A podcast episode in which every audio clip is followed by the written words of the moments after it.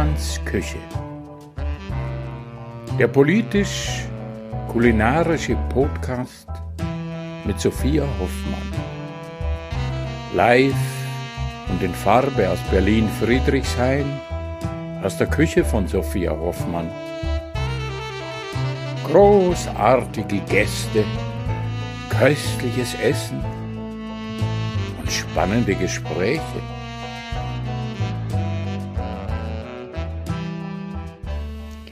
Die heutige allererste Folge von meinem neuen Podcast wird von einem ganz tollen Unternehmen unterstützt. Da freue ich mich sehr drüber. Und zwar ist es das Label Zurück, also so wie zurück. Und Zurück macht Textil-Upcycling. Das bedeutet, es werden Textilien verwendet, die in dem Fall zum Beispiel aus der Gastronomie stammen und denen wird äh, neues Leben eingehaucht in Form von Küchentüchern, Servietten, Picknickservietten und auch Wimpelketten, was ich eine schöne Idee finde, also zur Deko.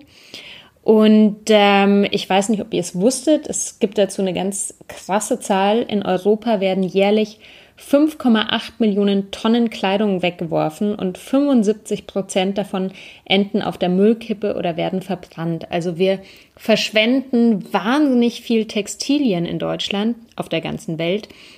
Und ähm, zurück folgt eben dem Prinzip der abfallfreien Kreislaufwirtschaft und haucht diesen Textilien ein neues Leben ein. Und ich habe die wirklich hier vor mir liegen und äh, kann die euch ein bisschen beschreiben. Also die Servietten sind dann mit einem ganz tollen, hochwertigen Siebdruckdesign versehen. Das heißt, äh, man kann die auf vier Seiten sozusagen auf den Tisch legen. Es gibt eine gepunktete Seite, es gibt eine quergestreifte Seite, eine unbedruckte Seite und eine gestreifte Seite. Und man würde niemals im Leben draufkommen, dass es sich dabei um eine Weiterverwertung einer Textilie handelt. Also es ist super hochwertig und wirklich ein ganz tolles Produkt. Und ich finde es großartig, dass es immer mehr Unternehmen gibt, die ja einfach so eine Philosophie von Anfang an verfolgen.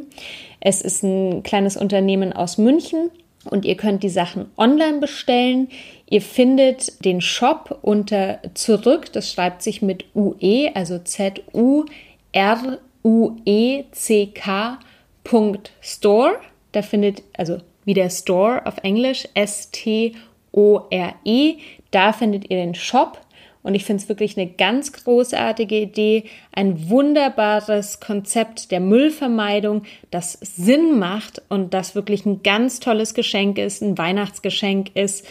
Ich wirklich meine, meine höchste Empfehlung aussprechen kann und selber totaler Fan von diesen Produkten bin. Ich wünsche euch ganz viel Spaß bei der Sendung.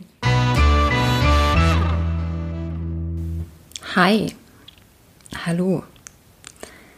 Bevor es jetzt gleich mit meiner ersten Gästerunde in Hoffmanns Küche losgeht, wollte ich noch kurz ein paar Sachen loswerden. Das ist sozusagen mein persönliches Einleitungswort zum neuen Podcast.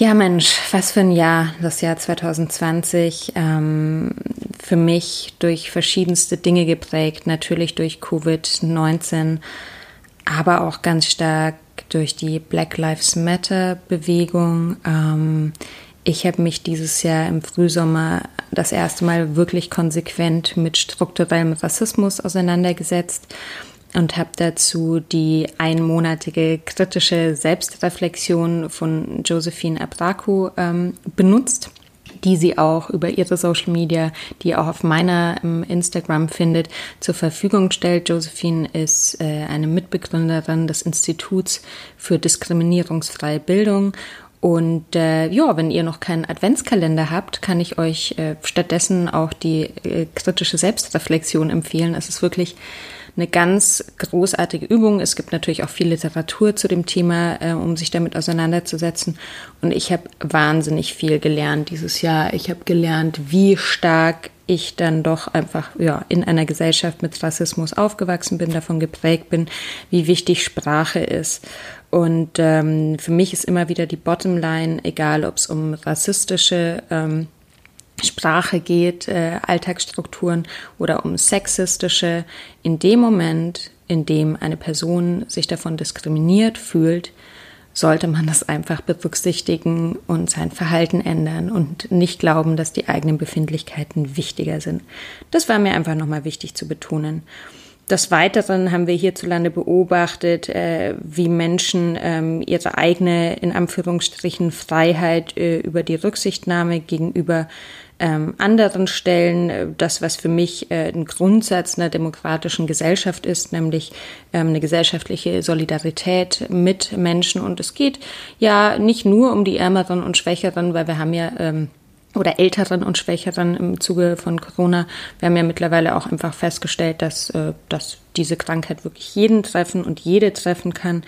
Und das ist wirklich so eine hässliche Fratze. Ne? Also irgendwie dieses Survival of the Fittest, dieses pseudo-darwinistischen Bullshit irgendwie auszukramen und einfach keine Rücksicht auf Schwächere nehmen zu wollen. Das, das macht mir Angst und äh, meine Reaktion ist wirklich, ähm, dass wir ganz viel ähm, uns dagegen stellen müssen, uns vor Augen halten müssen, was wir für eine Gesellschaft wollen, die wirklich auf alle Rücksicht nimmt, die alle unterstützt und ähm, das heißt ja im Gegenzug nicht, dass man jetzt alles super spitzenmäßig finden muss, was die Regierung im Zuge von Corona umgesetzt hat.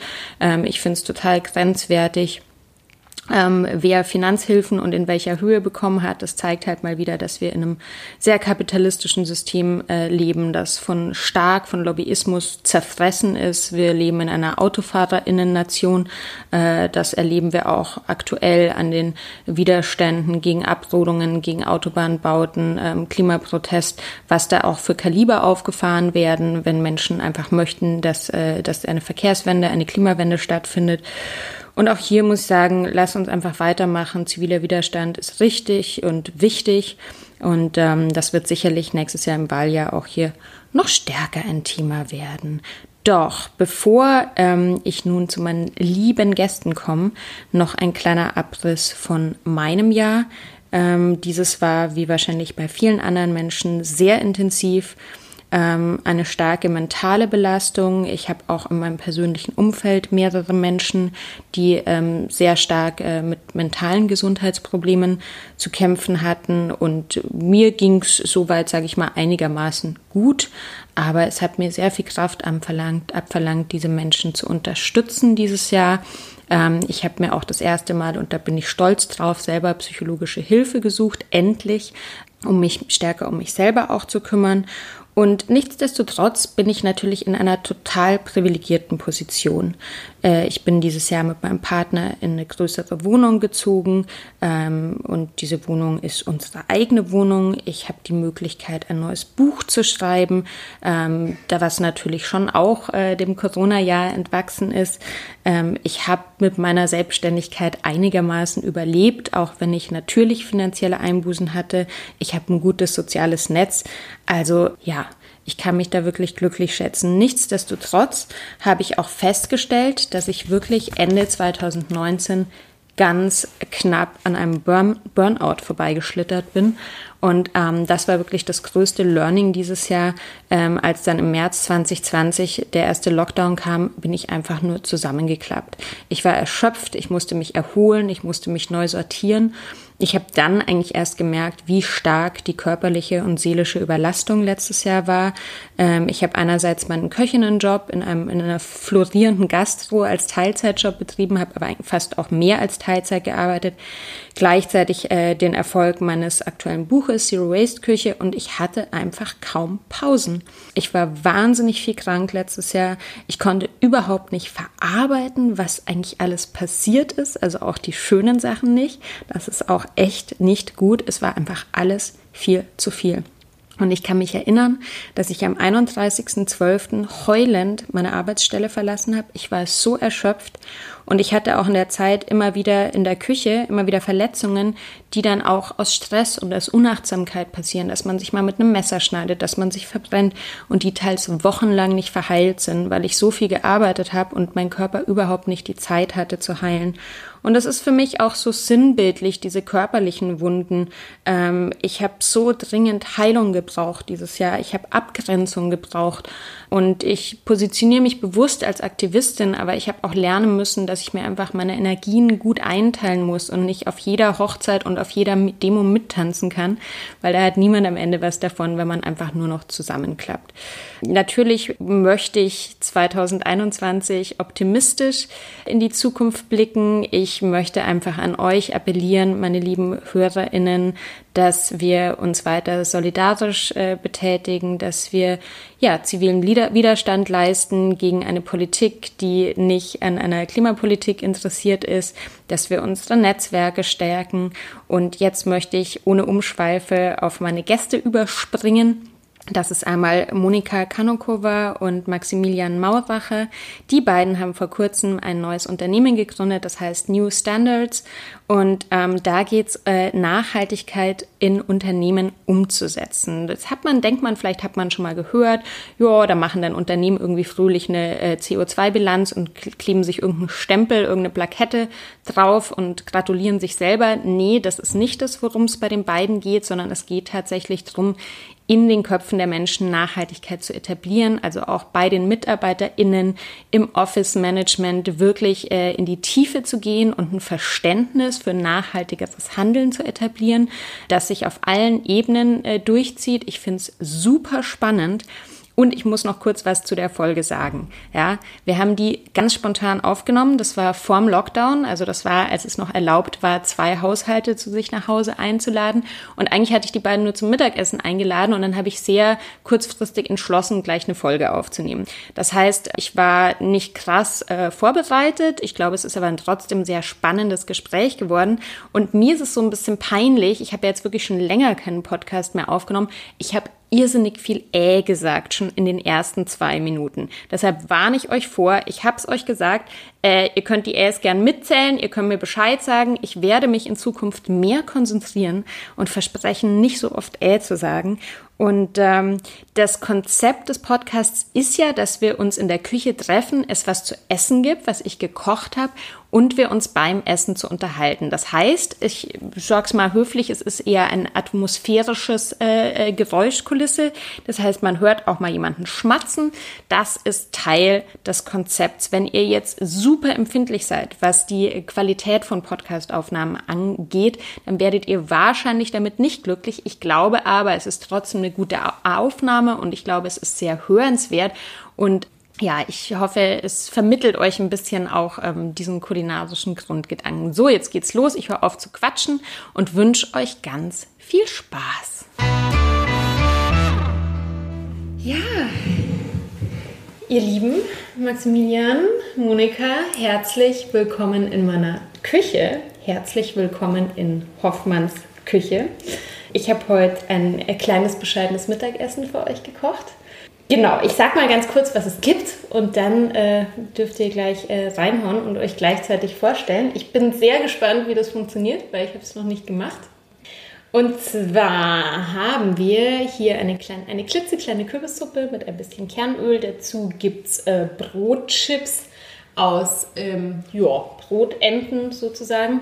Dann gibt es äh, alles, was die, was die Biokiste von Plant Edge so hergibt. Ähm, einen frischen Salat, da ist ein bisschen Staudensellerie und ähm, Radieschen drin, geröstete Sonnenblumenkerne, grüne Bohnen mit Tomaten. Das sind die letzten Tomaten dieses Jahr, die noch ein bisschen nachgereift sind mit den Äpfeln ähm, und einem Tahini-Orangensößchen. Äh, und eins meiner absoluten äh, Lieblingssachen äh, essen, Petersilkartoffeln. Also einfach nur ges bisschen gestampfte Kartoffeln mit frischer Petersilie und ein bisschen Öl mit dran und Salz natürlich.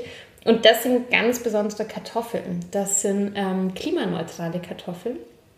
Die kommen von, die, die habe ich mit der Post bekommen. Sehr lustig. Das ist, glaube ich, das erste Mal, dass ich Kartoffeln mit der Post bekommen habe von Benedikt Bösel. Das ist ein ähm, Freund von mir, der in Brandenburg einen äh, Bauernhof oder ich möchte fast sagen ein Landgut hat und da ganz viel tolle ähm, Bodenforschung macht, auch zum Thema äh, Bodentrockenheit, äh, auch in Bezug auf, auf Klimawandel natürlich. Und ähm, Genau, und der hat jetzt, der fängt jetzt langsam an, eben auch Produkte zu vertreiben, hat da, macht da wirklich ganz spannende Sachen und das sind die, und diese muss man dazu sagen, für die Leute, die das nur zu Hause hören, die sind lila. Die Sorte heißt Purple Rain und ähm, ich hoffe, sie schmecken so gut, wie sie Ich habe schon probiert. Sie schmecken so gut, wie sie aussehen. so, mein Monolog ist zu Ende. Und wie gesagt, äh, wir finden jetzt raus, wie wir es schaffen, uns zu unterhalten, während wir essen. Aber ähm, wollt ihr beiden euch vielleicht mal kurz in euren eigenen Worten vorstellen? Ladies first. Ich würde sagen Monika. Jetzt habe ich das so einfach versucht an dich zu schieben, was dazu Ganz galant versucht, aber ich freue mich, die hier so. Äh ich freue mich so sehr aufs Essen, deshalb lasse ich dir den Vortritt mit reden und starte schon mal mit der Suppe. Sie werden schwarz geworden in diesem Podcast. ja. Ja, also ich kann seit einem Monat sagen, ich bin eine Gründerin vom New Standard Studio zusammen mit Maximilian. Wir haben dieses Studio gegründet, um Unternehmen zu helfen, nachhaltiger zu werden, einfach diese Werte zu verstehen, selbst Werte zu entwickeln und auch ihre Umgebung dementsprechend anzupassen, weil es immer einfacher ist, wenn man die Umgebung anpasst, um eine gewisse Verhaltensweise zu haben oder um eine gewisse ja, um eine gewisse Verhaltensweise zu haben. Und ähm, das kommt davon, dass ich eigentlich Innenarchitektur studiert habe, mich sehr viel mit Soziologie befasst habe, dann sehr viel über Werbung recherchiert habe, über Kommunikation. Und über die Jahre habe ich für mich selbst diesen Kreis geschlossen, mich auch in Richtung Nachhaltigkeit weitergebildet und gemeinsam mit dem Max ein Studium, Studio vor einem Monat gegründet und da kommen schon die Brote. Der hier rumknuspert. genau, jetzt wo du den Mund voll hast, nein. Perfektes Timing. genau, richtig. Also prinzipiell, ähm, ich komme eigentlich auch aus der Werbung, mhm. ähm, beziehungsweise eher von der Designseite her und hatte, naja, jahrelang eigentlich in Agenturen gearbeitet, auch als Selbstständiger dann für kleinere und größere Kunden. Da war auch sowas wie Nike und Adidas dabei und bin dann eigentlich irgendwann drauf gekommen, also im Laufe dieses Jahres muss man sagen, oder Ende letzten Jahres, dass ähm, es doch spannend wäre oder interessant wäre, das Talent und die Erfahrung auch mal für was Gutes zu nutzen. Mhm. Und nicht nur um, sag mal, großen Konzernen und Unternehmen mh, dabei zu helfen, mehr Dinge zu verkaufen, die, ich sag mal, nicht unbedingt ähm, alle Leute brauchen einfach. Mhm, mh. Genau, und so ein bisschen aus dieser Stimmung heraus eigentlich hatte ich dann die Idee zu diesem Studio. Ähm, erstmal nur sehr vage, hatte aber schon den Namen und dann auch die Domain gekauft. Das war ziemlich genau vor einem Jahr eigentlich. Mhm. Da lag die Idee dann noch sehr, sehr lange, weil es natürlich dementsprechend auch so ein bisschen, ich sag mal, schwierig ist, sich allein dafür zu motivieren oder es komplett allein zu starten, wenn man doch, ähm, ich sag mal, eine größere Vision hat und die verfolgen will und dann eher zufällig, ähm, also eigentlich sehr zufällig muss man sagen, bei einem Glas Wein hat sich dann die Gelegenheit mit Monika ergeben. Genau, und wir haben uns entschieden, das zusammen zu starten. Also ich mag diese Story ein bisschen noch zurück rausholen. bitte, bitte, Weil Story. Ich glaube, ich liebe Gründungsstories. Gründungsstories. Die verrückt sind. Also. Ist ja schon mal gut, einfach eine Domain zu kaufen. Das ist ja, wenn man ja, schon mal so eine Idee Super hat Start. so einen Namen, ne? Also vor neun Jahren, als ich meine Masterarbeit zum Thema Nachhaltigkeit in der Modeindustrie geschrieben habe, war das Endprodukt dieser Masterarbeit ein Manifesto. Mhm. Und ich habe dringend jemanden gebraucht, der das zu einem Manifesto designmäßig zusammenbasteln mhm. würde. Und habe einen Aufruf gestartet, vielleicht auf Facebook, das weiß ich nicht mehr so genau. Wir haben mit dem Max tatsächlich nachgeschaut und unser erstes Gespräch war im November 2011, wo wir über das gesprochen, also wo wir uns kennengelernt haben über Facebook. Und er dann kurzerhand später tatsächlich meine Masterarbeit zum Thema Nachhaltigkeit in der Modeindustrie designt hat. So haben wir uns kennengelernt. Damals war der Max noch nicht mal mit seiner Matura fertig. Genau. Für alle, Deu für alle deutschen Zuhörer Abitur. genau, wir waren nicht in derselben Stadt nicht in derselben Stadt, genau. nicht im selben Bereich. Aber das Internet. Das Internet toll, hat uns verbunden. Genau, das Internet hat uns verbunden. Ich war damals in Holland, Max war noch in Tirol. Max ist dann zurück nach, also zum ersten Mal nach Wien gezogen. Ich bin zurück nach Wien gezogen. Dann bin ich nach Berlin gezogen. Der Max war noch in Wien. Ich bin dann zurück nach Wien gezogen. Der Max ist nach Berlin gezogen. Und irgendwann mal bin ich wieder zurück nach Berlin gezogen, dann waren wir zum Glück beide in Berlin. Genau, nach einer kleinen innereuropäischen Odyssee, würde ich sagen. genau. Aber das Schöne ist, in den letzten neun Jahren waren wir eigentlich immer im Kontakt mhm. und haben uns alle paar, paar Monate immer wieder so getroffen, haben füreinander gekocht. Mhm. Also entweder hat der Max für mich gekocht oder ich, oder ich habe für ihn gekocht und so sind wir eigentlich über die letzten neun Jahre verblieben. Und ähm, dann stand wieder mal so ein Abendessen aus mhm. und ähm, Max hat gesagt, ich muss übrigens mit dir über etwas sprechen. Mhm. Und wir müssen reden. Wir okay. müssen reden, Aufreden. genau, wir müssen reden. Und dann fängt das Gespräch auf, also für mich war das sehr lustig, weil du hast gesagt, weißt du, ich habe vor zwei Tagen eine E-Mail bekommen, dass ich vor einem Jahr diese Domain registriert habe. und dann habe ich mir gedacht, was, das ist schon ein Jahr her. Und dann hat er gesagt, ich habe mir schon vor einem Jahr gedacht, dass ich viel zu spät dran bin, um ein Designstudio, das ich für nachhaltig, also auf Nachhaltigkeit ausrichtet, ähm, starte. Und äh, jetzt ist ein Jahr später und ich habe es noch immer nicht gemacht. Und dann hat er gesagt, ja, aber ich glaube, du, es braucht einfach mehr Substanz. Mhm. Und zufälligerweise habe ich schon länger nach jemandem gesucht, mit dem ich das genau, also gemeinsam ein Studio, eine Firma starten würde. Ich habe auch auf der Cambridge Universität dazu einen Lehrgang gemacht. Und wir waren scheinbar zufällig beide auf der Suche nach jemandem Zweiten. Und ich habe eben in diesem Moment zu ihm gesagt, naja, du weißt schon, dass ich gerade diese Ausbildung mache. Und dann kam Max mit seinem Händeaufschlag. hat gesagt, das ist ja perfekt. Und es war besiegelt eigentlich, muss man sagen, in dem Moment. Das stimmt, ja. ja. In dem Moment haben wir beide gewusst, okay, wir haben die andere Person gefunden. Und äh, das Spannendste war auch, dass ich auch den Namen so gut fand. Den du schon als Vor einem Jahr, genau, den ich ja schon lange hatte. Äh, äh, äh, Ach, ich finde solche äh, Geschichten immer total super, wenn irgendwie, ne, wenn sowas passt und so Leute sich finden mit so einer Idee. Ich habe sowas ja ein bisschen auch mit Nina, mit der ich ein Restaurant eröffnen will, habe ich ja auch mal gesagt, ich mache das auf gar keinen Fall alleine. Ich mache das nur, wenn ich jemanden finde, mit dem es einfach passt. Ist ja ein bisschen auch, ist ja auch eine Beziehung. Ist ja auch, ne, manche sagen Work-Wife, Work-Husband, ne? Also man ähm, lässt sich ja dann auch jemand auf jemand auch ein. Ähm, und vielleicht nochmal, du hast es ja am Anfang schon umschrieben, worum es bei euch geht. Was ich halt auch so spannend dran finde, also und das ist jetzt meine Perspektive, ihr könnt mich ja korrigieren oder ergänzen, wenn, wenn ich noch was äh, vergessen oder falsch gesagt habe. Es geht ja bei, ähm, bei New, New Standard oder New Standards? Mit einem S hinten dran gerne. ähm, Standards. Ähm, das, also meines Erachtens ist es ja auch so, wie du sagst, ein ganzheitlicher, ich weiß nicht, ob anthroposophisch das richtige Wort ist, aber jetzt zum Vergleich zu, es gibt ja schon Unternehmensberatungen, die jetzt irgendwie dann halt für ein Unternehmen CO2-Bilanz machen, ne? Oder ein Nachhaltigkeitskonzept und so. Das, sage ich mal, ist ja schon ein bisschen alter Hut. Aber wie wir alle wahrscheinlich auch äh, wissen, ist ja Nachhaltigkeit mittlerweile auch so ein sehr abgedroschener Begriff, der schon durch alle Gassen gejagt wurde.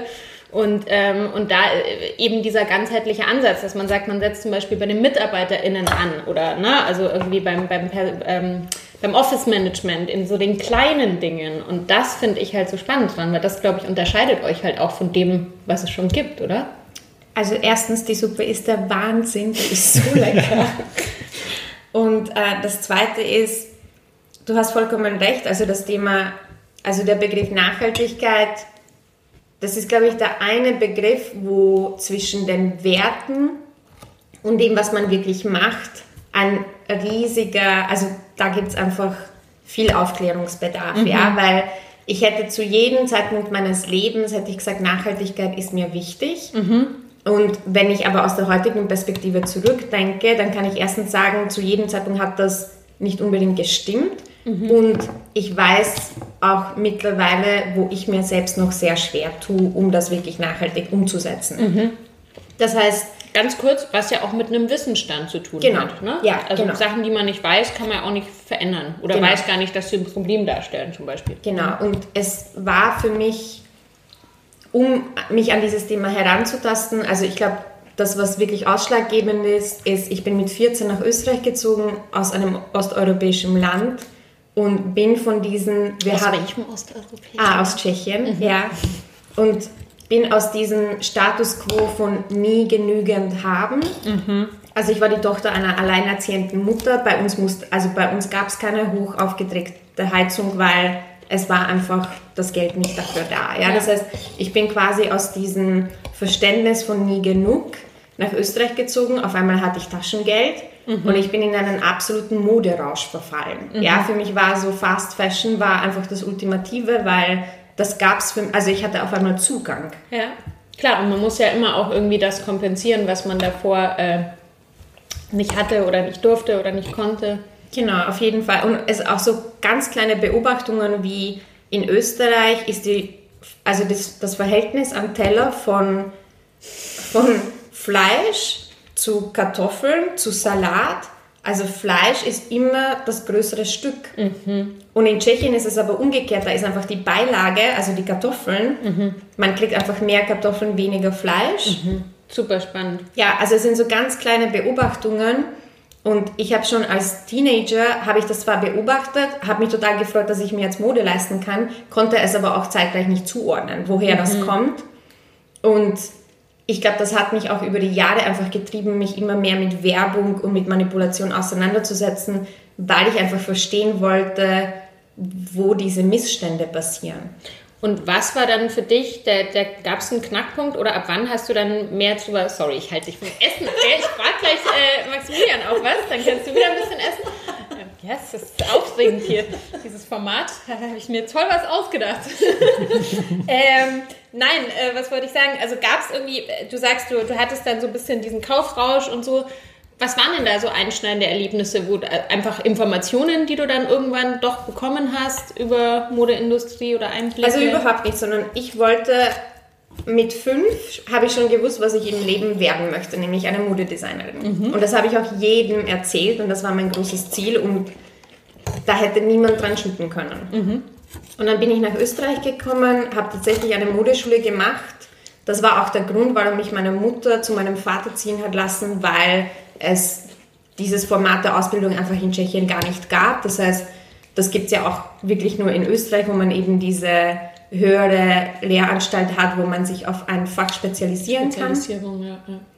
Und mit dieser Modeausbildung hat man sehr viele Stunden Werkstatt und lernt auch, wie man Sachen macht.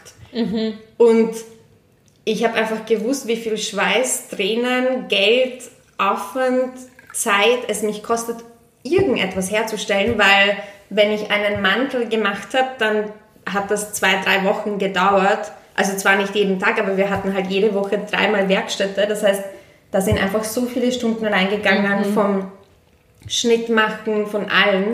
Und dann bin ich in einen Laden gegangen und habe mir gedacht, okay, wie soll ich davon leben können, wenn ich weiß, wie lange das dauert, um sowas zu machen? Mhm. Und die Wertschätzung der Menschen liegt bei 80 Euro. Mhm. Da kann ich eigentlich meinen Beruf nie ausüben. Und dann ging es einfach viel mehr darum, diese Identität ablegen zu müssen und sagen zu müssen, ich werde keine Modedesignerin, weil es macht keinen Sinn in unserer Zeit. Und das hat mich halt wirklich viele Jahre, also ich will jetzt nicht sagen Depression gekostet, aber es war diese Selbstfindungsphase, ist viel später gekommen, weil ich meinen Traum weg ablegen musste und mir gedacht habe, das funktioniert in dieser Welt nicht mehr. Das klingt schon so, als wäre das dann ja dann, auch wenn es für dich vielleicht un unterbewusst oder unbewusst war, schon durch diese früh, frühe Prägung ja auch, ne? Also einfach ähm, diese ganzen, diese ganzen Punkte zu verbinden und so früh ja auch schon diese Erkenntnis zu haben, dass das, dass das so in der Branche oder in der Situation, wie der Markt aktuell ist, nicht funktioniert. Und da würde ich jetzt natürlich gerne Maximilian dazu fragen, weil du hast ja vorhin schon gesagt, du hast ja äh, sehr viel länger das klassische Spiel mitgespielt, für die großen Brands, sage ich mal, äh, gearbeitet, auch sehr erfolgreich. Was waren dann, und du sagst, es war jetzt auch viel erst so im letzten Jahr, was waren für dich so Schlüsselmomente, wo du gedacht hast, irgendwie würde ich doch gerne in eine andere Richtung gehen oder was anders machen? Mm, also ich würde sagen, ausschlaggebend war eigentlich so ein bisschen, als ich gesehen habe dann, wie ähm, ich sage mal zum Beispiel gerade große Marken eben wie Nike und Adidas ihre Sneaker im Endeffekt vermarkten und was für krasse wirkliche Einmalaufwände oder Kosten oder Dinge produziert werden, die dann im Endeffekt nach drei Tagen äh, weggeworfen werden. So dieser Hype auch, Also ne, somit ne? geht schon mal ein bisschen los. Wird, ja. Genau, und das war recht schwierig und dann aber zu sehen, wie diese Unternehmen starten quasi ich sag mal, Sustainable Products rauszubringen, also meinetwegen Schuhe, die aus ähm, Ozeanplastik sind und so weiter und oh, so ja, fort. Das, das Ozeanplastik, ne? Das sind natürlich prinzipiell spannende Ansätze und ja, alles, aber das hat im Endeffekt natürlich schon auch, also es ist natürlich eine PR-Strategie, klarerweise, es ist ein Image-Ding und hat am Ende des Tages schon natürlich auch viel mit Greenwashing zu tun. Also klar, da passieren natürlich Innovationen, aber meine oder mein Punkt war dann natürlich an irgendeinem, an, an irgendeinem Punkt dann, zu sagen, es gibt zwar diese Produkte, aber alles, was um diese Produkte herum ja auch wieder passiert, ist dermaßen unnachhaltig. Mhm. Also ob das ähm, eben andere Firmen sind, die für die Unternehmen arbeiten, ob das die Werbung ist und so weiter und so fort, natürlich auch Zulieferer und so weiter. Ähm, aber auch das Unternehmen intern, also in diesen Offices, wenn man dann Kundenbesuche ähm, irgendwie hat, sieht man natürlich auch, was dort intern eigentlich passiert mhm. und wie weit weg das ist von dem, wie sie sich dann teilweise öffentlich positionieren. Also gerade diese Schere irgendwie ähm, hat mich dazu bewogen, umzudenken ja. und zu sagen, wie kann man vielleicht auch diesen Unternehmen natürlich helfen. Also im Endeffekt wollen sie sich vielleicht ja auch ändern und sie wollen diese Transformation natürlich durchmachen. Schon auch, weil das bedeutet, ähm, am Markt natürlich re länger relevant zu bleiben. Aber wie kann man nichtsdestotrotz ähm, so ein bisschen beiseite stehen und sagen, diese Transformation ist zwar natürlich ein Act und es ist auch erstmal nicht so ein krass öffentlich wirksamer Act, weil natürlich ist es toll, ein Produkt rauszubringen, das grün ist und recycelt werden kann und so weiter und so fort, aber ähm, prinzipiell ist natürlich dann auch spannend, was dann intern drumherum passiert. Und das so ein bisschen ähm, anzugreifen, zu untersuchen, schauen, wie kann man das besser machen, genau, wäre unsere. Zielsetzung, würde ich sagen, oder unser Vorhaben. Ja, ich würde vielleicht noch kurz hinzufügen, die meisten HörerInnen haben wahrscheinlich schon mal von Greenwashing gehört. Ne? Also das ist, ähm, und wie du, du hast jetzt so ein schönes Beispiel genannt, also wenn dann zum Beispiel eine Firma, die eigentlich sehr konventionell erzeugt, äh, ähm, also nicht auf nachhaltige ähm, Grundstoffe oder, oder Erzeugung oder auch faire Bedingungen bei den Mitarbeitern irgendwie achtet und dann einfach so eine äh, Linie macht, wo dann halt so punktuell irgendwie was abgecyceltes zum Beispiel verwendet wird, ändert ja erstens nichts dran, dass der Rest des Unternehmens, wie du schon gesagt hast, äh, einfach nicht nachhaltig funktioniert und ist ja dann oft einfach wirklich als PR-Strategie gedacht und tiefer geht's einfach nicht was mich interessieren würde, jetzt mal, sagen wir mal, ich komme hier mit meinem Unternehmen. Was, wie kann man sich das vorstellen? Also wenn ihr jetzt wirklich von New Standards, ihr habt ja verschiedene Angebote auch. Was könnt ihr Unternehmen anbieten? Wie kann man so ein Fallbeispiel, wie kann man sich das konkret vorstellen? Wie setzt ihr an? Genau, also prinzipiell ist mal der erste Schritt, ins Unternehmen reinzugehen. Das ist natürlich ganz wichtig. Also ähm, gerade aus meiner vorherigen Erfahrung, man bekommt teilweise Informationen von Unternehmen, muss mit denen arbeiten, aber was man da bekommt, ist eigentlich teilweise ähm, natürlich irgendwie auch schon vorgefertigt, würde ich mal sagen. Das heißt, was wir wollen, ist wirklich ins Unternehmen reinzugehen, mit den Teams dort zu arbeiten, ob das dann wirklich kleinere Teams sind, ähm, ob das dann Abteilungsleiter sind, die quasi teamübergreifend arbeiten und erstmal zu schauen, wo steht das Unternehmen mhm. und wo kann das Unternehmen hin, weil alle an einem Strang ziehen werden. Also in puncto Nachhaltigkeit, es geht natürlich nicht darum, dann auch eine große Strategie aufzusetzen, der muss jeder folgen und das von, ich sag mal, oben herab zu lösen, weil das wird dann nicht funktionieren. Also was wir natürlich schon wollen. Also jeder ist, muss mitmachen. Ja. Genau, jeder muss mitmachen und das sind teilweise auch ganz, ich sag mal, vielleicht ganz kleine Handlungen im Alltag, die dann von relevant sind, die sich aber dann natürlich schon über das Projekt, das wir durchführen oder auch über die Zeit natürlich in, ich sag mal, den Köpfen manifestieren und sich das Mindset so ein bisschen ändert. Und da finden wir dann wieder spannend, dass das natürlich auch hoffentlich ins Private übertragen mhm. wird. Also wie kann quasi auch das Unternehmen in dem Sinne schon auch als Multiplikator fungieren. Das ist so ein bisschen wie wenn die Kinder in der Schule was lernen und genau. dann zu ihren Eltern nach Hause gehen und sagen, Mama, aber die Lehrerin hat gesagt, man schmeißt Essen nicht weg und ja. Genau, so ein bisschen die Richtung. Ja. Genau, also was ich sagen wollte ist, ich habe die letzten Jahre selbstständig gearbeitet und habe auch Branding-Projekte betreut. Mhm. Und bei Branding-Projekten... Was ist denn ein Branding-Projekt? Ein Branding-Projekt ist, wie möchte eine Firma von außen wahrgenommen mhm. werden? Welche Werte möchte sie spiegeln? Wie, wie möchte eine Firma, eine Firma gesehen werden? Und man hat einen Workshop, der dauert meistens einen oder zwei Tage. Und da werden einfach die Dinge aufgerollt, was ist uns wichtig als Team, was, welche Themen finden wir spannend, wie soll das am Ende aussehen, was funktioniert für uns, womit fühlen wir uns wohl, womit fühlen wir uns nicht wohl. Das wird in einem Report zusammengefasst und das wird dann auch verwendet für Kommunikationsmaßnahmen, für die Webseiten, Briefings, einfach für alles, was wie das Unternehmen nach außen auftritt, wird in so einem Prozess äh, festgelegt. Und ich war mit diesem Unternehmen, war ich auch in diesem Unternehmen sehr oft drinnen.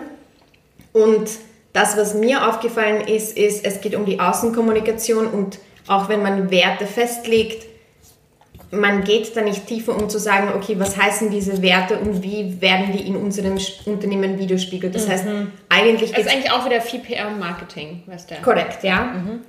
Das heißt, das, was wir wollen, ist tatsächlich dieses Branding, also so wie man ein Branding-Projekt betreut, zu nehmen, aber anstatt zu sagen, okay, das ist eure Kommunikation nach außen, weiterzugehen und wirklich zu sagen, gut, ähm, was heißt das im Unternehmen konkret? und welche äh, Maßnahmen müssen gesetzt werden, welche Themen sind den Teammitgliedern wichtig, wie kann man das dann für Kommunikation äh, verwenden.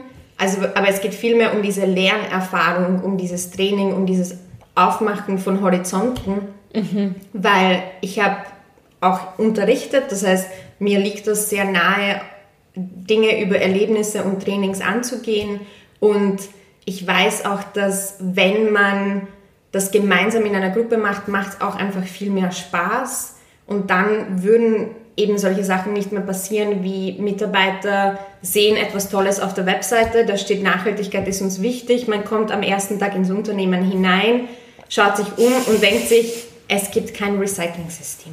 Mhm. Ja? Mhm. Das, sind, das sind einfach so Kleinigkeiten, die auch, wenn eine Person sagt, mir ist Nachhaltigkeit wichtig, jemand anderer hat höhere Standards und diese Standards muss man mal einfach in einem Team aussprechen und äh, einen gemeinsamen Nenner finden.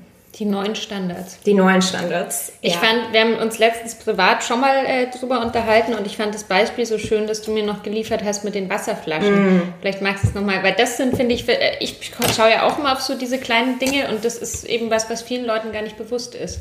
Also tatsächlich handelt es sich um einen Kunden, der, ähm, wo das Beispiel ganz spezifisch herkommt, wo auf der Webseite tatsächlich Nachhaltigkeit stand, wo ich das in dem Kommunikationsauftrag von der Webseite runtergenommen habe. Und du hast nämlich auch in dem Kontext zu mir gesagt, wenn du, die, weil du hast natürlich auch ein bisschen recherchiert, die Unternehmen angeschaut, wenn die einen Nachhaltigkeitsbericht haben, du guckst immer dahin, was nicht drin steht genau, in den Nachhaltigkeitsbericht. Weil, weil das sind die Blindspots sozusagen. Genau, ja. also dadurch, dass ich Kommunikation jahrelang gemacht habe, geht es ja auch wirklich darum, was sagt man nicht und wie.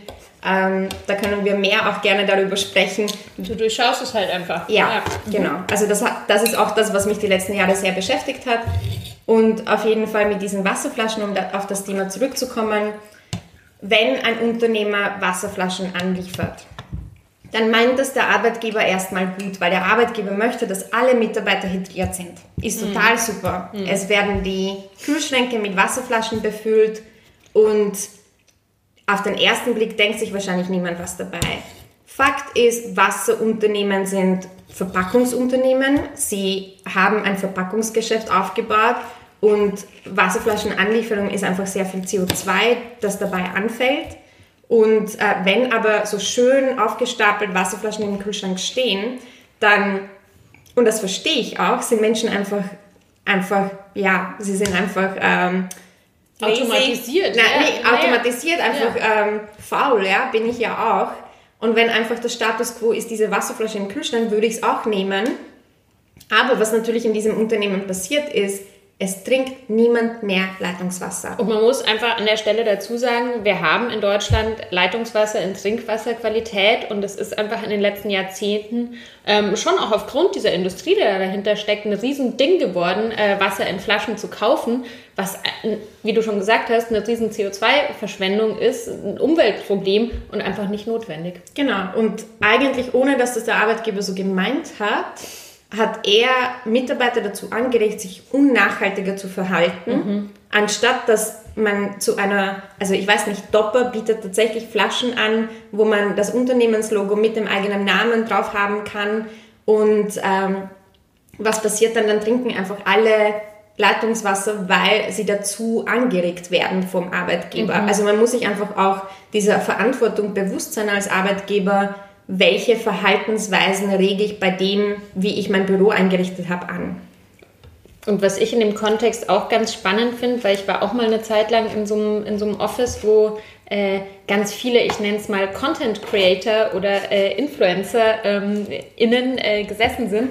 Und was ich natürlich mein Thema auch wieder Essen ähm, und also diese, niemand empfindet Verantwortung für das Essen, das zum Beispiel in so einem Kühlschrank dann, ne, so jeder anhäuft.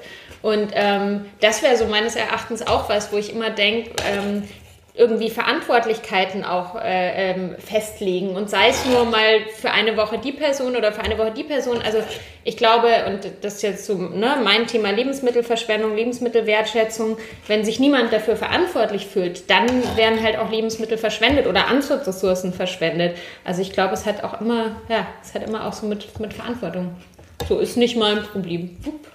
Genau, das aber am besten ist ja auch, also das Thema hatten wir natürlich auch schon durchbesprochen, irgendwie Verantwortung. Und deshalb geht es quasi auch darum, diesen Prozess von Anfang an, ich sage mal so inklusiv und umfassend mhm. im Team wie möglich zu machen, sodass sich eben auch jeder so ein Stück weit verantwortlich mhm. fühlt. Mhm. Also weil nämlich sobald es wieder eine einzelne Person gibt, die für was verantwortlich ist, bin ich selber ja fein genau, raus. Genau, also das ist natürlich immer die Sache. Es geht schon immer ja. um das gemeinsame Tun, um die gemeinsame Verantwortung natürlich auch die sich eben natürlich ähm, dann aber auch verteilt. Also wenn jeder dementsprechend darauf achtet, ist für jeden Einzelnen klassischerweise auch weniger zu tun. Also wenn das in der WG funk gut funktioniert, ist es ja auch schön und so kann es am Arbeitsplatz aber eben ja eigentlich auch funktionieren, auch wenn es mhm. natürlich mehr Leute mhm. sind. Ähm, aber eigentlich das Design-Element in dieser ganzen Sache ist, es muss ja nicht, weil so wie sich das so anhört, es hört sich nach viel mehr Verantwortung an, wenn man aber ein Designsystem dafür entwickelt, wie es dann besser funktionieren kann, dann geht es ja nicht darum, dass es dann mehr Aufwand ist, weil Wasserflaschen jede Woche anzuliefern ist Aufwand. Total. Also eigentlich wollt ihr es, also natürlich sollen, sollen die Leute schon diesen Umdeckeffekt im Kopf auch haben, ne? weil dann überträgt sich das ja. Aber es soll eben auch auf eine Art und Weise gestaltet sein, die es einfach macht. Genau, genau. also wir sagen ja auch, everything is designed so everything can be redesigned. Also ich glaube, mhm. das ist so ein wichtiger Schlüssel auch zu sagen, Richtig natürlich haben sich machen, ne? Unternehmen, Systeme und Prozesse eingeschlichen, die eben einfach nicht nachhaltig sind, die vielleicht auch schon jahrelang so gemacht werden. Aber das heißt natürlich nicht, dass man die jetzt die nächsten Jahre so weiterführen muss. Ähm, intern das zu lösen ist natürlich immer schwierig weil das teilweise auch einfach festgefahrene Situationen sind und jeder mit seinen Befindlichkeiten natürlich nochmal und seinen persönlichen Eigenheiten so ein bisschen mit reinspielt. Deshalb hilft oft eben natürlich eine externe Person einfach zu haben. Ja, oder es zwei. Möchte sich, ja, oder zwei. weil es möchte sich ja niemand unbeliebt machen, was man ja versteht, aber was in einer Bürosituation passiert, es ist einfach der, also der Durchschnitt von, was halt schon noch irgendwie okay ist. Also ich bin mir hundertprozentig sicher, in jedem Unternehmen gibt es Personen, die Sachen viel nachhaltiger zu Hause machen, mhm. als sie dazu in diesem Unternehmen gezwungen werden, eigentlich von dem System vorgegeben. Wie du sagst, es fängt ja schon mit der Mülltrennung an. Das ist vielleicht was, was man dann zu Hause macht und dann sagt irgendjemand, ja, weiß ich nicht, gibt's hier nicht, bla bla bla, hat sich niemand drum gekümmert. Ist man ja mehr oder minder gezwungen. Das, ja.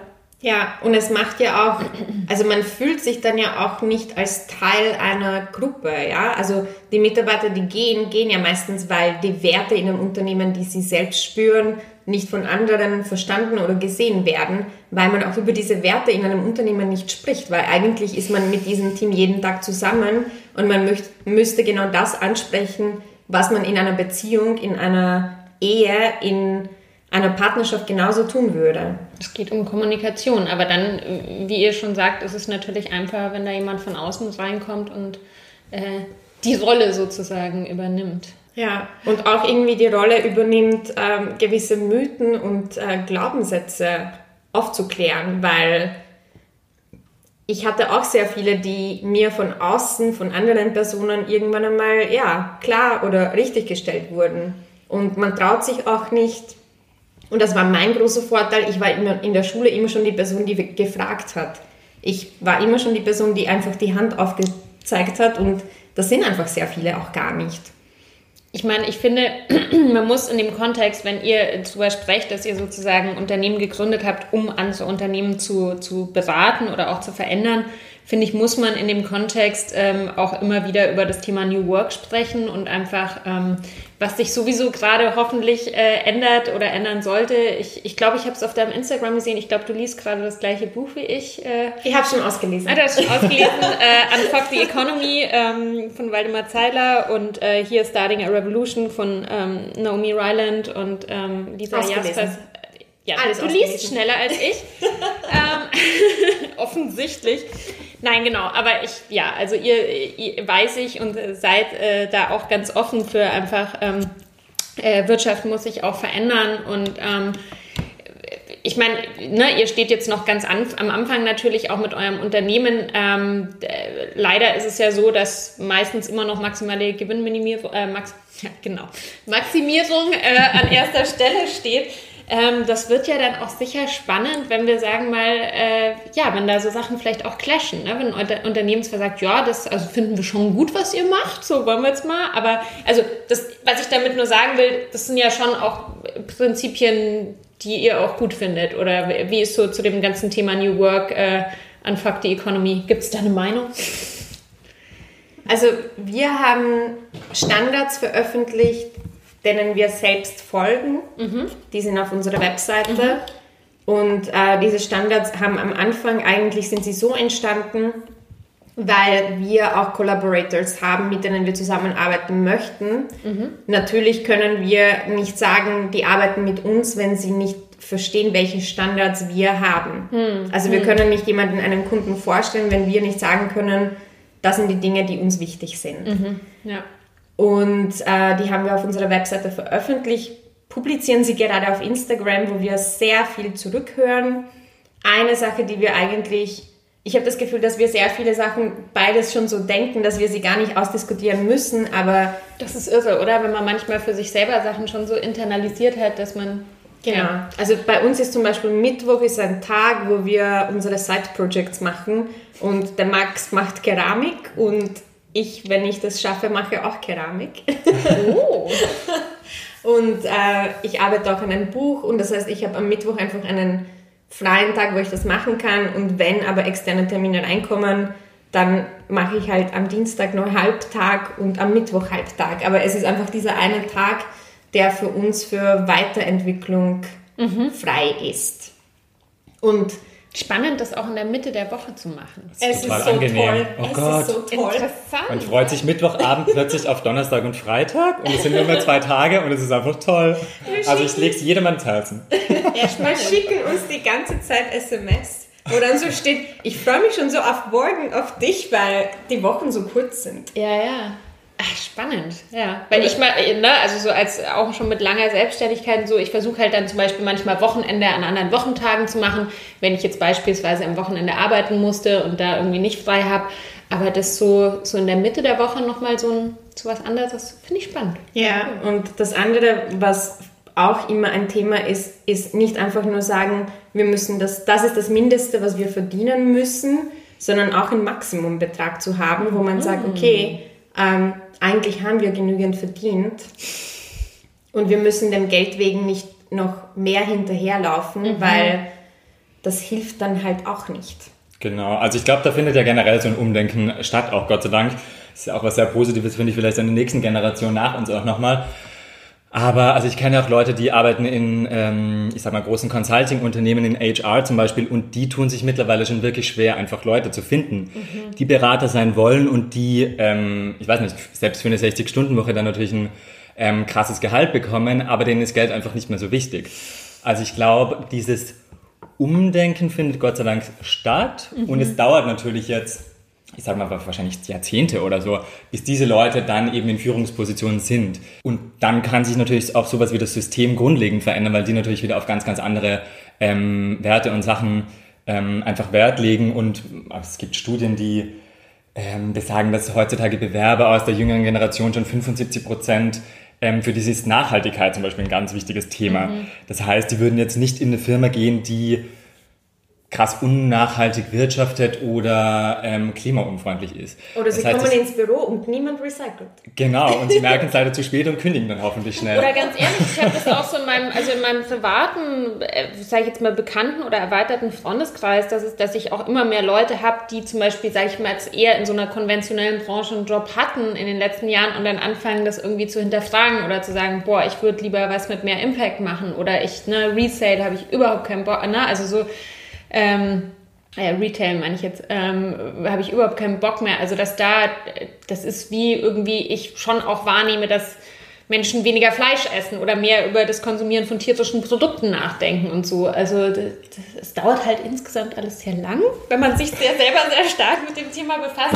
Aber ja, sorry, jetzt habe ich dich total unterbrochen. Nee, genau, Aber also, es äh, gibt da auf jeden Fall Genau, ich glaube auch so wie es beim Klima irgendwie Tipping Points gibt, gibt es sie, glaube ich, auch in der Gesellschaft. Also an mhm. irgendeinem Punkt wird natürlich werden Leute, die dementsprechend denken, in der Überzahl sein. Und da muss natürlich Veränderung auch nochmal im ganz großen System irgendwie stattfinden. Und das versuchen wir jetzt quasi so ein bisschen vorzuziehen in natürlich auch jedes Unternehmen ist natürlich ein abgeschlossenes System ähm, und da so ein bisschen durchzusetzen und dafür Veränderung zu sorgen in Systemen und Prozessen, die eben da bestehen und die man meistens ja auch eigentlich sehr einfach ähm, verändern könnte. Es wurde ja auch mal in Flugzeugen geraucht. Möchte ich nur sagen. also forget, ich ja. kann mich noch erinnern. Wirklich. Ich kann, also ich habe eine, äh, ich meine, äh, ich bin ja, bin, bin, ja jetzt auch schon ein bisschen älter. Ähm, das war äh, nach meinem Abi, das war 99, 1999 bin ich nach Kreta geflogen mit meinem damaligen Freund. Und also, ne, davor, ich bin einfach früher auch nicht so oft geflogen irgendwie als Kind oder als Jugendlicher. Ich meine, das war ja auch nicht so leistbar einfach. Und da waren wir, das war immer in der letzten Reihe. Und ich, wir haben auch geraucht damals und sind, haben uns dann, also man konnte sich dann dahin, konnte sagen beim Einchecken so, ja, Rauchersitz. Wirklich abgefahren, oder? Das kann man sich echt nicht mehr vorstellen. Aber ich meine, ich kann mich auch noch erinnern, ähm, als ich ein Kind, ich bin ja in München aufgewachsen und ähm, äh, das war dann mittlerweile schon verboten, aber es gab in den U-Bahn-Stationen noch Aschenbecher überall, ne? Also, war normal, ist nicht mehr normal. Ja. Genau, Wandel passiert überall, jederzeit. Ja, ja, ja. Und ich meine, es gibt schon auch so viele gute Beispiele da draußen ja eigentlich, muss man sagen. Das heißt, ähm, die Wahl wird einem natürlich auch gar nicht mehr so schwer gemacht. Also das muss man auch sehen. Mhm. Ähm, egal, ob das jetzt vegan Leben ist, egal, ob das eine nachhaltige Bank ist. Ähm, da gibt es schon so viele gute Beispiele da draußen. In den letzten zehn Jahren auch, würde ich sagen. Und Gott sei Dank auch Unternehmen, die eben einfach mit gutem Beispiel so ein bisschen vorangehen. Also wo Regierungen das vielleicht noch verschlafen hier und da, ähm, muss man sagen, dass es dann halt Unternehmen gibt, die in die Bresche springen und ich glaube, die müssen eben gefördert werden. Also ich hatte auf, auf Instagram war das heute gesehen, ist jetzt eher gerade überall von dieser New Company in Leipzig mit den Schokoriegeln, mhm. wo dann Kommentare waren wie, naja, wie wollt ihr was verändern? Ihr seid ein reines Nischenprodukt, weil euer Schokoriegel zwei Euro kostet. Mhm das ist jetzt vielleicht im Endeffekt natürlich am Anfang erstmal richtig, aber dieses Nischenprodukt kann natürlich auch mal zu einem Massenprodukt werden. Und selbst wenn das Nischenprodukt dementsprechend präsent ist und seine Präsenz nutzt, dann müssen auch andere Unternehmen nachziehen. Würde Schokolade fair gehandelt werden, müssten alle Schokoriegel 2 Euro mindestens kosten. Genau, also der Preis ist ja auch total gerechtfertigt. Mhm. Es ist natürlich ein Privileg, sich das auch leisten zu können zu einem gewissen Grad, das stimmt. Deshalb bleibt vielleicht auch erstmal ein Nischenprodukt, aber... Deshalb müssen die Menschen mehr verdienen und weniger arbeiten. Genau, das Direkt? Berührt dann wieder andere Bereiche, bedingungsloses Grundeinkommen und so weiter und genau, so fort. Also da gibt es natürlich prinzipiell auch kein Ende in die Richtung, aber ähm, nichtsdestotrotz braucht es natürlich auch solche Unternehmen, die diesen Vorstoß wagen. Ich gebe dir wieder diesen Optimismus rein. Den haben wir alle eigentlich. ich bin sehr optimistisch. Ja. Solar, Solar Panels, also ähm, Solarenergie. Ja der Preis ist so massiv runtergefallen zu dem, was es noch vor 20 Jahren war. Ja, ja. Und das ist auch genauso ein Thema, war mal ein Nischenprodukt, ist kein Nischenprodukt mehr. Das, ja, du in ganz vielen Bereichen. Ich sehe es ja auch so in pflanzlichen Ersatzprodukten. Ne? Also es ist teilweise ist es ein Besteuerungsproblem oder so. Ne? Also und immer wenn Leute sagen, ja, aber und das ist so toll. Also ja, weil es halt noch ein sehr kleiner Markt ist und der halt, also na, und da sieht man ja auch oft über die Jahre, wie sich dann da schon die Preise ähm, verändern. Ich würde total gern einen eleganten Schwank zur Kulinarik machen. es soll ja um Politik und um Essen so ein bisschen gehen in dem Podcast. Und ähm, ich, Monika, ich weiß, dass du in den letzten Jahren auch, ähm, ich weiß nicht, ob du Namen nennen willst oder nicht, auch für verschiedene vegane Unternehmen gearbeitet hast. Ähm, also als freie ähm, Und äh, hat dich das, also was war zuerst da? Weil ich weiß, dass du auch hauptsächlich äh, vegan lebst mittlerweile. Ähm, was hat, hat dich das dazu auch, oder was hat sich befruchtet? Was war zuerst da? Mhm, okay. Ähm, das würde mich interessieren, weil du hast irgendwas mit einem Schnitzel vorhin schon angedeutet. du hast mich gefragt, was mein Lieblingsessen Ja, genau, das ist. hätte ich dich sonst eh nachher noch gefragt. Aber, Und ich habe gesagt, ein Schnitzel. Mhm. Ja, also. Ist doch schon mal ein guter Aufhänger. Ist ja. ein guter Aufhänger. So. Ist ja grundsätzlich erstmal nicht vegan. Und, sind, äh, genau, ja. also es gibt es mittlerweile auch vegan. Genau. So. Ich habe 2012 in meinem Masterstudium hatten wir eine Propagandavorlesung. Und in dieser Propagandavorlesung ging es darum, nicht über Propaganda so von außen zu lernen, sondern Ach, über Propaganda. Über Propaganda. Ich habe gedacht, jemand, irgendjemand gekauft da hat bei euch nein, so, nein, ja, da war dann die Fleischindustrie okay. und die haben eine Vorlesung gehalten. Wow. Nein, nein, nein, nein, überhaupt nicht, sondern wir wurden dazu angeregt, Propaganda selbst zu produzieren. Aha. Also wir mussten Propagandatext schreiben, wir mussten Propaganda-Videos ähm, machen, Bilder verwenden ohne Texte. Also wir wurden wirklich irgendwie herausgefordert, uns mit so richtig krasser Werbung auseinanderzusetzen. Mhm. Und ich habe damals das Thema, warum man keine warum man keine Fleisch, also warum man kein Fleisch essen sollte, warum man vegetarisch leben sollte und habe das damals recherchiert. Hups. ja. Naja, mhm. und habe danach beschlossen, dass ich vegetarisch nicht als sinnvoll empfinde. Mhm. Das war eigentlich ein, also so wie die, die Fragestellung stand, war ich tatsächlich damals einfach vor meiner Recherche saß ich da und habe mir gedacht, naja, vegetarisch aber ist komplett sinnlos. Hm. 2012 vegan als Konzept war für, also war für mich einfach nicht zugänglich. Ja, hm. das wurde nicht wirklich in meiner Umgebung diskutiert. Ich war nicht, also es gab einfach dieses Thema in meiner Umgebung nicht wirklich. Und somit habe ich die weiteren Jahre, also genau, das, der Outcome von, diesen, von dieser Propagandaübung war, dass ich damals gesagt habe, man sollte kein Massenindustriefleisch essen, man sollte biologisch sich ernähren. Und ich habe eigentlich nur den Preis von Fleisch kritisiert, war aber eigentlich der festen Überzeugung, solange man Käse isst, kann man auch Fleisch essen, weil, mhm. ganz ehrlich. Mhm. Und dann bin ich mit dieser, also ich habe jetzt nie so wahnsinnig viel Fleisch gegessen, aber man muss dazu sagen, ich habe Salami aus der Salami-Packung rausgegessen, weil mir das einfach schmeckt. ja? Also ich wurde dafür auch als dekadent bezeichnet, aber ich bin halt auch an einem Bauernhof aufgewachsen. Bei uns wurde die Kuh zwei Meter von dem, wo sie gelebt hat, wurde sie geschlachtet. Ja, also bei mir war einfach dieser Zugang zu Fleisch war ein anderer mhm. und einfach durch diese Recherche habe ich mir gedacht, okay, macht eigentlich keinen Sinn. Mhm.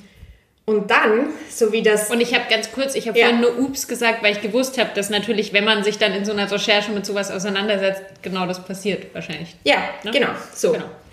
Also wenn man sich das wirklich anschaut, ist es einfach so, das ist, ja. Und dann, so wie das das Universum haben wollte, bin ich ähm, bei Vegans gelandet. Und ähm, wegen einem Engpass hatte ich, also ich war als Selbstständige bei Vegans für drei Monate, war ein Projekt, aber durch den Engstand war es auf einmal so, dass ich als Head of Marketing die Abteilungsleitung übernommen habe. Als Fleischesserin. ähm, eine schöne Geschichte. Also eine schöne Geschichte, weil natürlich haben sich dann die Gespräche komplett anders entwickelt. Und ähm, ich war, also erstens Veganer würden ja nie sagen, also sie würden dich nie angreifen. Das heißt, es hat ja das eigentlich niemand kommentiert, weil ich habe es auch gesagt, dass ich Fleisch esse. Ich hätte nie bei Vegans im Office Fleisch gegessen, aber ja.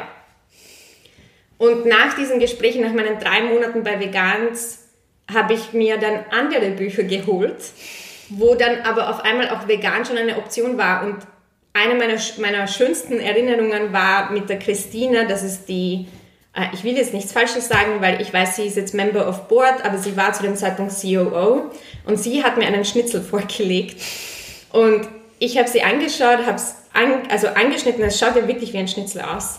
Und ich habe sie angeschaut und habe gesagt, kann man dem trauen? Sagte die Fleischesserin. genau. Und sie hat gesagt, na probier mal. Und da wurde ich eigentlich wirklich überzeugt, also am Geschmack scheitert es nicht. Mhm. Ja, es mhm. ist wirklich so, mittlerweile 2020 oder das war vor zwei Jahren, drei Jahren, mittlerweile ist es einfach so weit, dass man sagen kann, man kann vegan leben und es gibt keinen Verzicht, was Geschmack angeht, weil es gibt auch ein veganes Schnitzel. Das weiß ich jetzt. Und ähm, nachdem ich von dort weggegangen bin, ähm, war eigentlich der eigentliche Grund, was mich zu veganer Ernährung bewegt hat, war, äh, es ist einfach nicht mehr zeitgemäß. Ja? Wir sind einfach zu viele Menschen. Es kann einfach, es können nicht also die, also die Erde oder einfach die Landwirtschaft kann das nicht bieten, dass so viele Menschen, so wie wir in Westeuropa essen, ernährt werden. Und auch von, äh, von CO2 macht das auch keinen Sinn mehr. Ja? Das heißt, das hat überhaupt nichts damit zu tun, dass also ich habe mir damals bei meiner 2012 Recherche auch Schlachtungen angeschaut und habe mir gedacht, naja, Du bist da ein bisschen abgehärtet. Ich bin einfach abgehärtet. Das, also ich kenne es. Ich habe auch eine Freundin, die ist auch auf dem Bio, auf dem Schweinehof aufgewachsen. Ja. Die hat nicht so ein Empathieempfinden. Genau. Aber ich gebe dir jetzt die Gründe. Okay, die, ich gebe jetzt die Gründe, die für mich überzeugend waren. Ja, bei uns wurden Tiere im Garten geschlachtet. Heutzutage werden Tiere 6.000, 7.000 Kilometer durch ganz Europa in ein LKW reingepresst. Hm das finde ich nicht zeitgemäß. Ich will das nicht unterstützen. Ja. ja, also Schlachtung, Essen, okay, aber tausende Kilometer, weil Bauernhöfe einfach nicht die, nicht die Erlaubnis haben, um selbst zu schlachten, sondern weil das irgendwo aus hygienischen Gründen irgendwo anders gemacht werden muss, finde ich nicht okay. Ja. ja, das ist mal das Erste. Das Zweite ist, es ist, es ist einfach von dem, von dem CO2-Ausstoß ja, macht das einfach auch keinen Sinn mehr. Und es ist einfach für uns alle, die in Städten leben, wir leben nicht am Bauernhof. Wir sind keine Selbstversorger. Wenn jemand Selbstversorger ist und er macht das alles selber, alles klar, sage ich gar nichts, ja, aber so leben wir das, einfach Genau, dann muss das irgendwie jeder für sich selbst, genau. äh, finde ich, entscheiden. Also ich, äh, ich glaube, bei mir hat es halt oder beziehungsweise, wenn man dann halt irgendwann aufhört, Tiere zu essen, dann bei mir hat sich halt das Empathieempfinden, also ich könnte da auch irgendwie nicht mehr zurück hin, so. Ich ähm, jetzt auch nicht mehr. Ja. Ja. Aber ich fand, also für mich war ja immer so, so ein, also ich mag auch, ich mag auch den Ausdruck zu sagen, es ist nicht mehr zeitgemäß und es ist nicht notwendig. Ähm, ich finde auch in dem Kontext immer wieder schön, es gibt ja von äh, Melanie Joy, ich weiß nicht, ob ihr die kennt, äh, so eine amerikanische ähm, äh, Wissenschaftlerin, die, die, diesen Begriff des Karnismus geprägt hat. Also die Idee, dass eben nicht nur Veganismus eine, eine Glaubensform ist, sondern auch Fleischessen, ne, die halt auch sehr hart verteidigt wird, wie man ja aktuell wieder sieht äh, mit diversen Gesetzen um Bezeichnungen und so weiter. Und die hat eben diese drei Ends immer gesagt, die sie dann widerlegt. Also, dass äh, immer gesagt wird, Essen ist notwendig, natürlich und normal. Und die kann man halt, wenn man sich anschaut, wie eben tierische Produkte heutzutage erzeugt werden, kann man die halt alle zwei, also es ist weder natürlich auf irgendeine Art und Weise noch, äh, in der Form auch nicht normal und halt auch nicht notwendig. Und, ähm, Weil es nicht mal zeitgemäß ist. Genau. Weil unser Glaubenssatz von dem, wie die Fleischproduktion oder Käseproduktion oder was auch immer ist aus den 70ern und so funktioniert auch die Werbung. Das ist das, was uns eingeprägt wird. Ja. Und es überrascht mich überhaupt nicht, dass ich 2012 gesagt habe, naja, ich esse weiterhin Fleisch, weil es macht keinen Sinn, weil man sich einfach von der Industrie als Ganze distanzieren muss, um zeitgemäß zu bleiben. Aber ja, also ja, und ich kann nur sagen, je, je mehr und je stärker ich mich über Jahre mit diesen Themen, also sei es jetzt Lebensmittelverschwendung, Mindesthaltbarkeitsdatum, Fleischessen und so auseinandersetze, desto mehr wird mir halt auch klar, wie unglaublich krass wir halt von dieser Werbewirtschaft auch irgendwie beeinflusst und, und ja, manipuliert einfach sind in unserem Konsumverhalten. Ja, aber man darf auch nicht sagen, vegan zu werden ist einfach. Ja, vegan zu sein ist einfach. Vegan zu werden ja. ist nicht einfach. Aber es ist auch nicht so schwer, sondern man muss einfach wissen, okay, ich esse zum Frühstück, zum Mittagessen, zum Abendessen, esse ich diese Gerichte, was kaufe ich stattdessen? Also hm. mein erster Ausflug in einen Supermarkt, nachdem ich beschlossen habe, vegan zu werden. Ich bin mit leeren Händen wieder rausgegangen. Ja. Äh, äh, äh. Mein erster Besuch im Kaffeehaus, nachdem ich beschlossen habe, ich werde vegan leben. Na, das hätte ich mir auch besser überlegen sollen, weil die hatten nicht mal eine vegane Option. Ich war komplett unvorbereitet darauf. Und irgendwann hat sich mittlerweile echt viel ja, geändert, ja. auch einfach, Gott sei Dank. Also allein die Alternativen, die es ja mittlerweile gibt, ähm, ob das jetzt für alternative Milchprodukte sind und so weiter. Also es wird einem ja wirklich mittlerweile eigentlich einfach gemacht. Aber also ich sehe das auch, weil ich sie kenne, ja, das stimmt, aber natürlich, also ich sehe das beim Edeka bei mir ums Eck. Ich kaufe normalerweise immer im Wochenmarkt ein, aber gewisse Produkte gehen natürlich nur im Supermarkt. Und man hat so einen, ich würde mal sagen, eher schleichenden Wandel gesehen von in der Frischkäseabteilung ist mir zum Beispiel aufgefallen, wo am Anfang, ich sag mal, sechs bis acht Reihen Philadelphia waren mhm. und daneben nichts anderes. Dann, ich würde mal sagen, von einem Jahr circa, oder vielleicht auch später, kam dann plötzlich eine Reihe Oatly, Haferaufstrich. Mhm. Mhm. Und mittlerweile sind schon drei Reihen. Also man sieht, wenn die Dinge gekauft werden, bekommen sie einen dementsprechend wichtigeren und präsenteren Platz einfach. Und sind dann natürlich, stehe ich wirklich vorm Regal und muss mich zwischen zwei entscheiden, ist es natürlich recht einfach zu sagen, so, okay, dann nehme ich die vegane Variante. Ja, was man aber dazu sagen muss, ist, ein durchschnittlicher Supermarkt hat 40.000 Produkte. Eine durchschnittliche Familie kauft 150 davon. Ja. Menschen ändern die Marken nicht, auf die sie, also die sie schon gewohnt sind zu kaufen, weil natürlich von 40.000 Produkten alle komplett überfordert sind.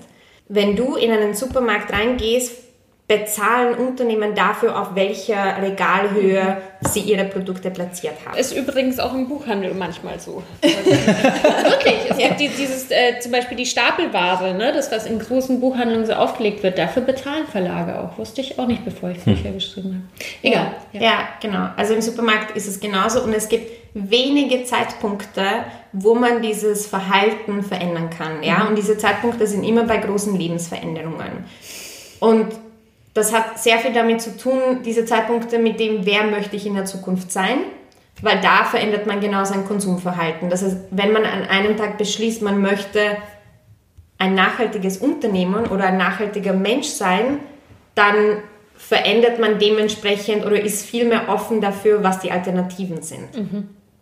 Und also diese lebensverändernden Zeitpunkte, um das nochmal auszurollen, sind Studie, also Schulabschluss, Studienabschluss, Jobwechsel, Umzug, wenn man ein, also wenn man ein Kind erwartet. Ich glaube, das war's. Trennungen vielleicht. Trennungen, ja, ich würde auch sagen. Ja, Trennungen, genau. Also mich hat eine Trennung zum professionellen Kochen gebracht, quasi. Insofern ja. fantastisch. Genau. Ähm, ja. Ja, super spannend. Äh, äh, ich würde, ich habe, äh, wir haben, wir, wir, unterhalten uns schon fast eine Stunde und ich habe übrigens festgestellt, ich glaube, ich kann sagen, Salat ist nicht so gut geeignet für die, ähm, Podcast-Aufnahmen, weil ich glaube, da, da, da schmatzt man äh, lauter. Ähm, ich würde sagen, deine Brote sind nicht geeignet. Ja, gut, die, die Brote. ja, ja. zu laut, ja. Ich, ich, hatte kurz zwischendurch so Gedanken im Kopf, wo ich gedacht habe, ich muss meinen Gästen jetzt nur noch so cremige Suppen servieren. Also die Tomaten nehme ich jederzeit gerne wieder, die waren köstlich. Essen die das nicht es so viel Lärm machen? Ja. Nein, aber ich habe immer so ein paar ähm, Fragen, die ich gern ähm, allen stellen würde. Und du hast vorhin schon erwähnt, dass äh, Schnitzel dein Lieblingsessen war oder ist.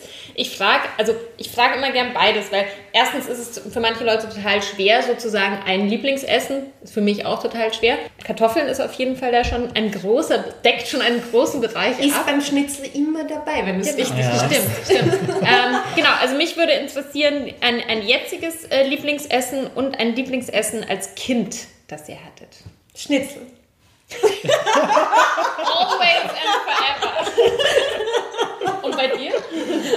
Uh, tricky. Also ich würde sagen jetzt ähm, Lasagne. Also natürlich ohne Fleisch, ja. mit selbstgemachter Pasta, ja. äh, mit selbstgemachten Nudelblättern und als Kind, hm, gute Frage. Ah, es gibt sowas, ähm, wo fange ich an? Nee, es ist eine Tiroler Spezialität. Also eben österreichische Spezialität. Aber das, das heißt, du bist aus Tirol auch ursprünglich? Genau, ich bin ursprünglich aus Tirol, also auch vom Land, das heißt Bauernhof und so weiter ist schon alles sehr nah. Ähm, ich habe dich noch nie Tirolerisch sprechen. Das wollen wir jetzt nicht. Das ist, glaube ich, der falsche Anlass genau, jetzt dafür. Wenn wir jetzt noch eine Stunde weitersprechen, dann spreche ich Wienerisch wahrscheinlich, aber gut, äh, ja. Genau, und damals war das ähm, prinzipiell ist es wie Knödel, aber da ist Graukäse drin. Und Graukäse ist, ich weiß nicht, ob du das kennst, Sophia? Ja. Wahrscheinlich nicht, vielleicht ist dir irgendwann mal untergekommen früher. Vergorener Sauermilchkäse oder sowas in die Richtung. Und das wird prinzipiell in diesem, ist ich sag mal, wie Harzer Käse so? Mm, ja, ich glaube, es geht also vielleicht in die Glocke, Richtung. Aber ich glaube, es ist einfach sehr, sehr intensiver Geschmack. Sehr intensiver ja. Geschmack. Und das kommt quasi unter den Knödel rein und der wird dann rausgebraten. Mhm. Wiederum. Ah, ja, ja, ja. Mhm. Also man kann sich vorstellen wie so ein Grilled Cheese Toast, aber mit Knödel. Also nicht so wie Kaspress-Knödel? Doch, genau das sind sie. Achso. Ah, ah ja. okay. Dann ja, hätte ich mir den ganzen. Ah, ja. die ganze Erklärung jetzt sparen können. Kaspressknödel. Kaspressknödel, ja. So einfach ist es. Jeder. aber jetzt wissen wir, was das ist. Genau. Ja, genau. Jetzt habe ich es mal ordentlich. Also ich wusste, dass das. Also ich habe es auch schon mal irgendwann gegessen und da ist halt Käse mit drin. Und genau. So. Ja, cool. Was für ein Obst oder Gemüse wärt ihr, wenn ihr ein Obst oder ein Gemüse wärt? Eine Wassermelone. Willst du es auch erklären? Ich mag einfach Wassermelone. Okay. Ähm, puh. Ist es jetzt basic, wenn ich Apfel sage? Na, Apfel, Apfel, ist super. Ist okay, also ja, sowieso I go for eins, basic. Eins, eins der besten, äh, eine der besten Früchte, weil Äpfel können alles, ne, sind super nährstoffreich und ähm, kann man statt Zahnbürsten benutzen zum Zähne sauber machen, auch okay. tatsächlich spannend. Ähm, ja. Wandelbar. Also ja, man kann das mit Äpfeln super wandelbar. jedes Essen retten. Zu mir hat immer jemand gesagt, was hast du da reingegeben? Und ich habe immer gesagt, Apfelsaft. Weil tatsächlich, wenn man einfach Gemüse. Ein spannender Tipp, ja. Wirklich, hast du das noch nie gemacht? Mm, nee. Ich brate immer Gemüse mit ein bisschen Apfelsaft, Birnensaft, Kombucha, ähm, mhm. Wein oder Bier an. Mhm. Damit es ein bisschen säuerlicher wird. Mhm, mhm. Ja, klar, Apfel gibt Säure, ja. Total. Genau. Und ich kann bestätigen, schmeckt köstlich. Weil der Max kriegt jeden Tag eine Lunchbox von mir. Gemüse mit Apfelsaft angebraten. Genau, wir sind quasi auch Catering. Könnten es werden, wer weiß. Mal sehen, ob wir das noch ausbauen. Ja, weil ich jeden Tag in der Früh koche mittlerweile. Voll gut. Ja. Habt ihr habt ihr sowas wie ein habt ihr sowas wie ein Mantra oder wie irgend so so ich finde so Leitsätze einfach immer spannend oder es muss ja nicht als eins oder irgendwas was wir was, haben total einen Leitsatz. Also ich weiß, ihr habt eure Standards natürlich Yeah, it's never, it's never too, too late to set new yeah. standards. Okay, genau. It's never too late to set new standards. Okay. Genau, ja. sowohl im privaten wie auch im beruflichen vielleicht oder jetzt für uns im Unternehmen natürlich, aber Dinge zu verändern, ähm, klar, es ist manchmal schwierig, aber und man kann nie früh genug, genug damit anfangen, aber ähm, es ist eben auch nie zu spät. Und ich glaube, das birgt natürlich auch den gewissen Optimismus, den wir haben. Wir haben voll Alles wird gut? Ja, genau. Also wir kriegen von uns, weil wir lassen unsere Blogartikel immer editieren mhm. und wir kriegen immer Feedback von unseren Editoren, Editorinnen, ähm, wie motiviert und optimistisch sie nach dem Lesen von unseren Blogposts oh. sind. und? Genau. Hm? Und gut? Und gut, das ist doch total super, wenn man etwas liest über Klima und die Veränderungen dieser Welt und man sich nachher optimistischer fühlt. Absolut, unbedingt. Ja. Ich, kriege krieg, krieg immer von meiner Grafikerin nur das Feedback, dass sie Hunger hat. Wenn sie, wenn sie Kochbücher zusammenbastelt. auch, ein guter, ja. auch ein gutes Kommentar. Ja, aber es ist auch ganz witzig, wenn wir Artikel untereinander editieren, weil wir dann immer dieses Negative oder was vielleicht negativ ausfallen könnte, umschreiben, damit es doch positiv ist weil uns das einfach wichtig ist, dass wir die jetzige Zeit mehr als eine Chance sehen mhm. und äh, einfach wirklich diese Zeit sich zu überlegen, wer wollen wir sein, mhm. weil so fängt jede Veränderung an und dann uns dementsprechend anzupassen und es gibt schon Menschen, die es vorleben und es geht jetzt wirklich darum, einfach diesen Menschen viel mehr das Mikrofon zu geben und das Spotlight an sie zu richten. Monika, ein besseres Schlusswort hätte ich mir gar nicht vorstellen können. Also ich glaube, ähm, ich würde an der Stelle schließen und wir essen unser Dessert, Dessert yeah. ohne ZuhörerInnen. ähm, ich sage natürlich noch, was es gibt. Es gibt äh, Reste. Wie immer. Genau, ähm, die, besten Reste. Genau, die besten Reste von ähm, meinem ähm, Foodshooting für mein neues Kochbuch.